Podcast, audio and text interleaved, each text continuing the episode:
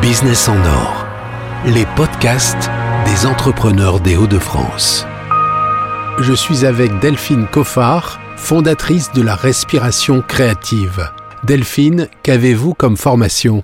Alors moi j'ai une formation multiple, j'ai un parcours euh, donc universitaire où je me suis formée à la fois en économie et en histoire.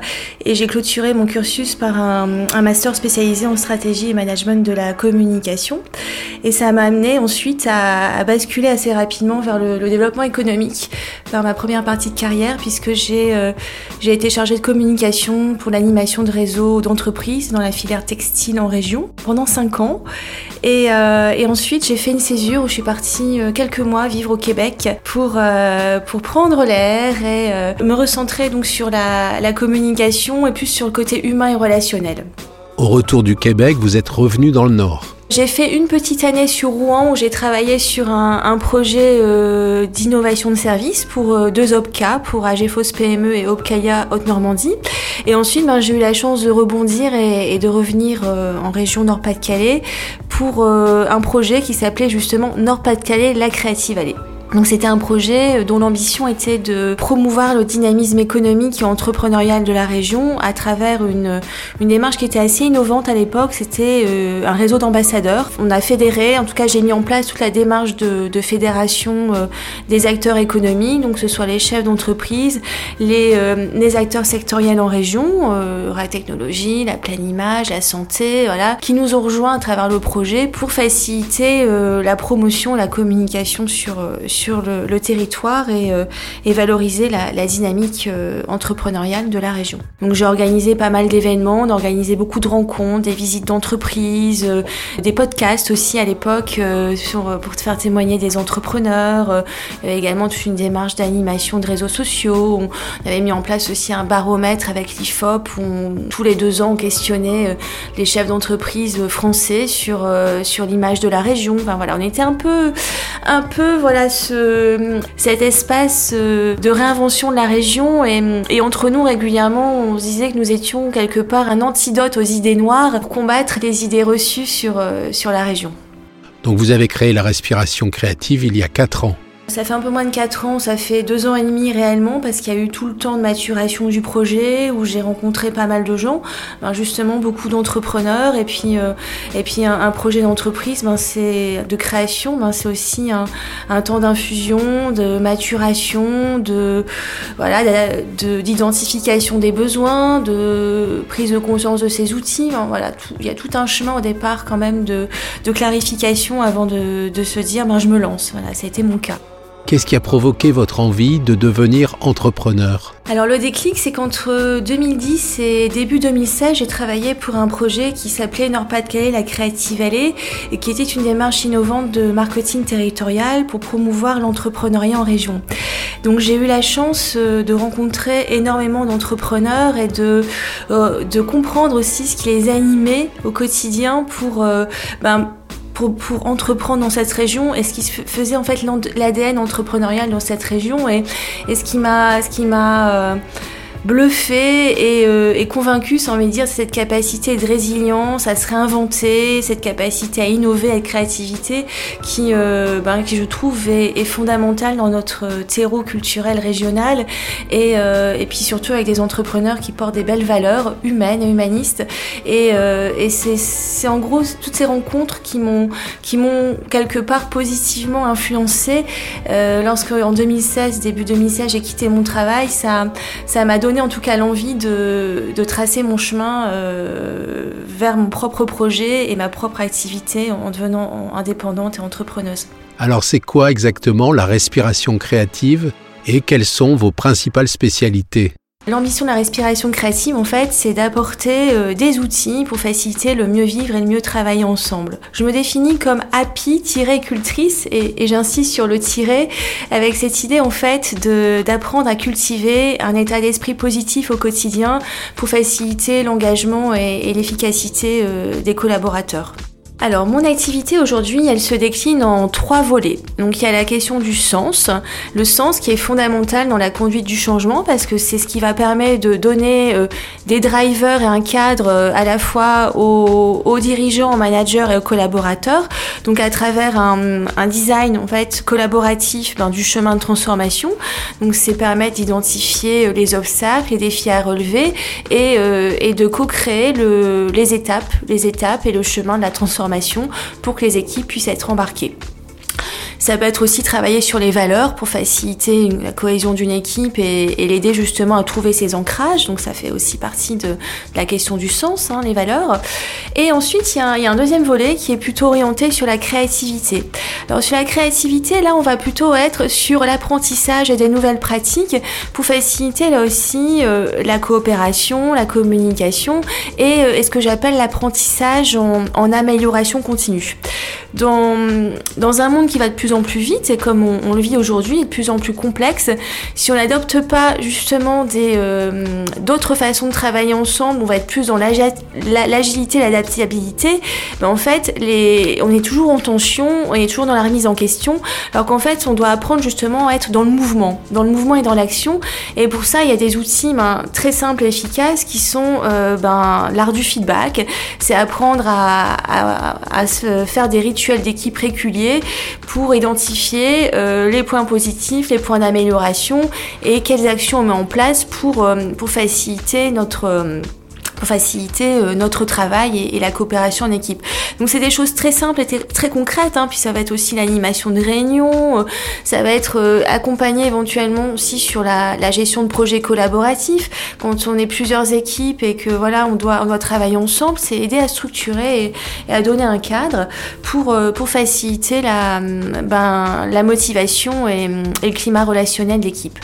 Et ensuite il y a un troisième volet qui est orienté sur la, ce que j'appelle la sérénité qui est fondamentale euh, là aussi pour rester ancré et, euh, euh, et, dans la maîtrise de soi dans, dans un environnement de plus en plus complexe et, et où tout va de plus en plus vite. C'est des ateliers et des formations pour faciliter la gestion du stress et, et là aussi la, ce que j'appelle l'intelligence émotionnelle. Donc c'est développer ses soft skills. Donc ça se fait sous forme d'ateliers très courts d'une heure trente, mais ça peut aussi se faire à travers des journées de formation et avec des, sessions d'entraînement à distance qui permettent de faire ce que j'appelle cette bascule du mental et, nous aider à, à, développer, à muscler notre cerveau pour, euh, pour aller vers d'autres canaux, vers des solutions euh, euh, plus, plus positives et, à utiliser ce qu'on appelle en neurosciences notre préfrontal. Voilà, c'est vraiment c'est la partie la plus évoluée de notre cerveau, le préfrontal. Et en fait, quand on est stressé, ben en toute logique, euh, bah, on, va, toucher, euh, on va utiliser euh, une ressource qu'on connaît bien, qui est notre cerveau le plus archaïque, c'est le cerveau limbique et reptilien. Alors que si on arrive à rester plus calme et à et à, euh, faire, faire, preuve de cette euh, gymnastique cérébrale, et eh ben on va, on va recontacter plus facilement à, à la partie la, la, plus évoluée de notre cerveau qui va nous amener vers, euh, vers la créativité, la réflexion, l'anticipation, l'intuition. Et, et c'est là où on va trouver les solutions les plus, les plus pertinentes et les plus innovantes. Vous abordez quel sujet dans vos accompagnements Alors en termes euh, d'accompagnement, en fait, euh, je peux intervenir sur plusieurs, euh, plusieurs sujets. Donc c'est à la fois sur la question du sens, c'est-à-dire aider à, structurer une démarche de vision, la partager auprès des équipes et les aider aussi à identifier les défis qu'ils vont devoir relever dans les prochains mois pour, pour s'aligner dans, ce projet d'entreprise.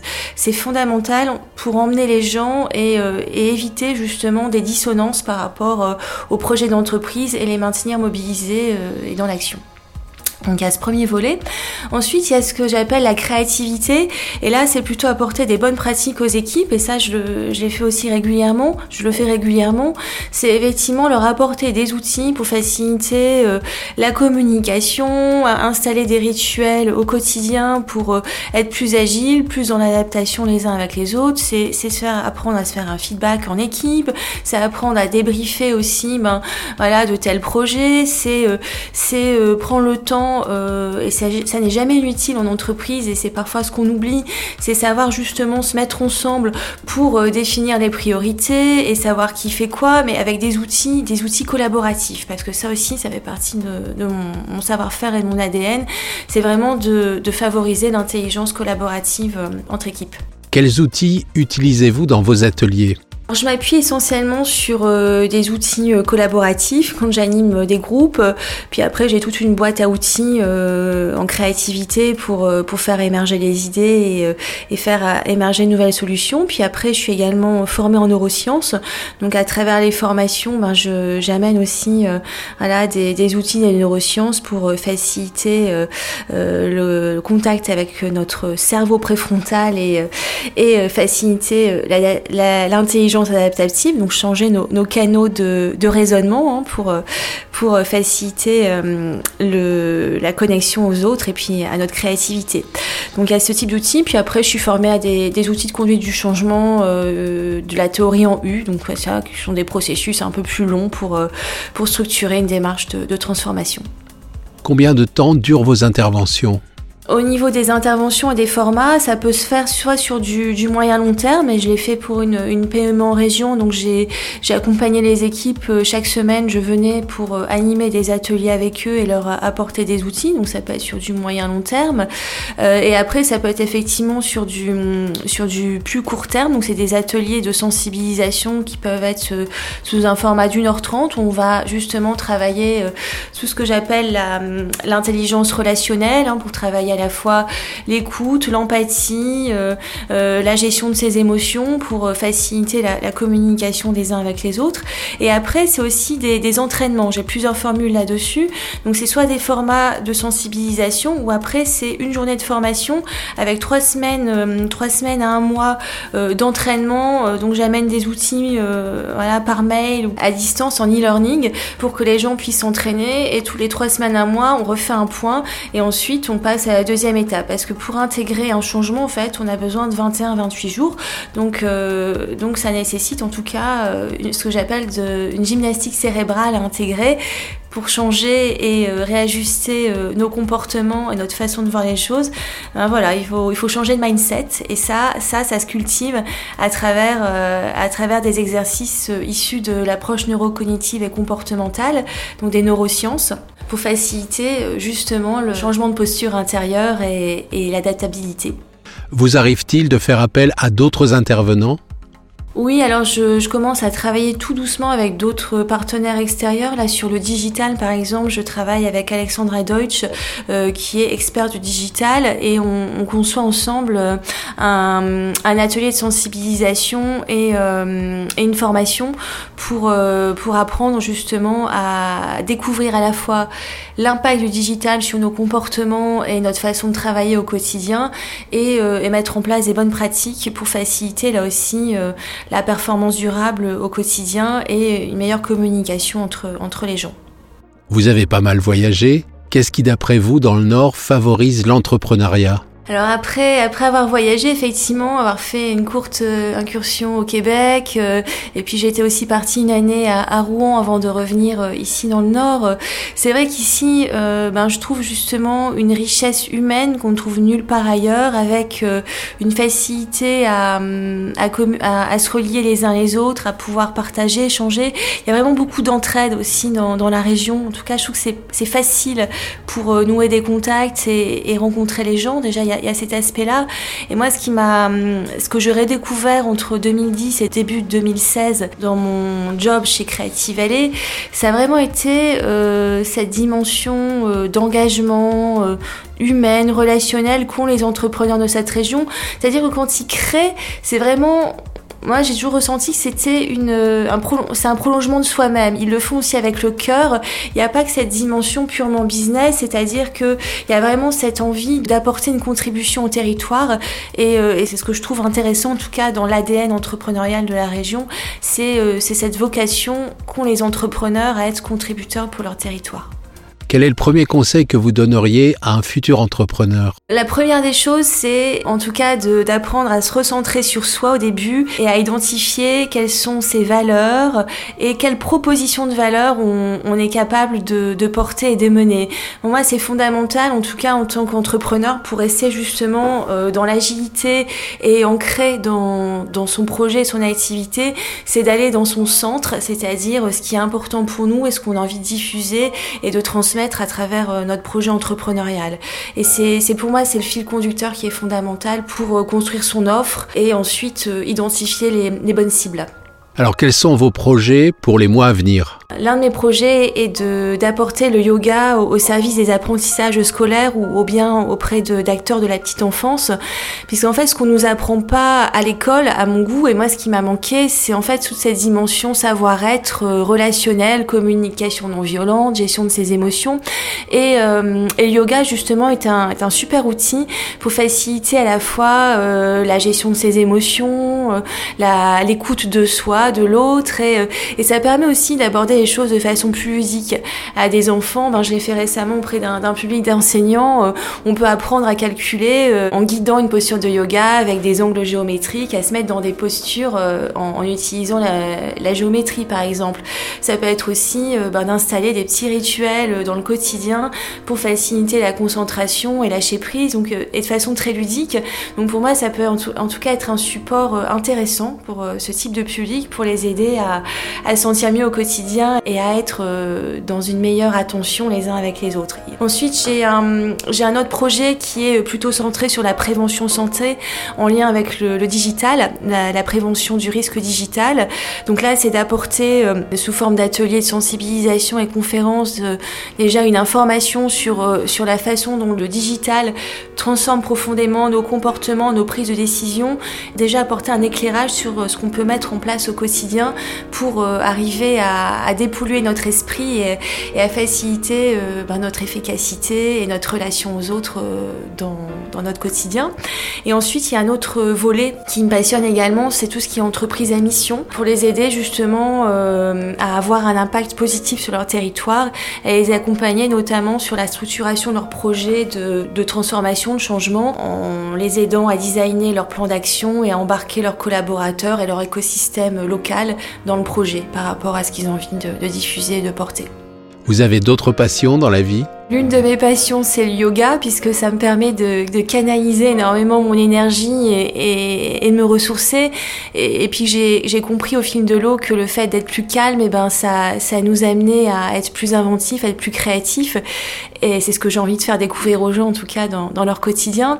Mais sinon, d'autres passions, ben oui, j'adore euh, j'adore la montagne, donc j'adore euh, aller aller marcher, faire de la randonnée en montagne, euh, partir. Euh, si je peux faire une itinérance, ben c'est encore mieux. Euh, j'ai eu la chance aussi d'aller en Corse l'année dernière. Ça, c'est une région qui me plaît beaucoup. On retrouve la mer et la montagne également. Après, ben, j'ai mes neveux et nièces, voilà, avec qui j'aime passer beaucoup de temps aussi pour, euh, voilà, euh, me changer les idées. Et puis j'ai des amis, voilà, avec qui j'aime aussi passer beaucoup de temps. Merci Delphine Coffard. Merci.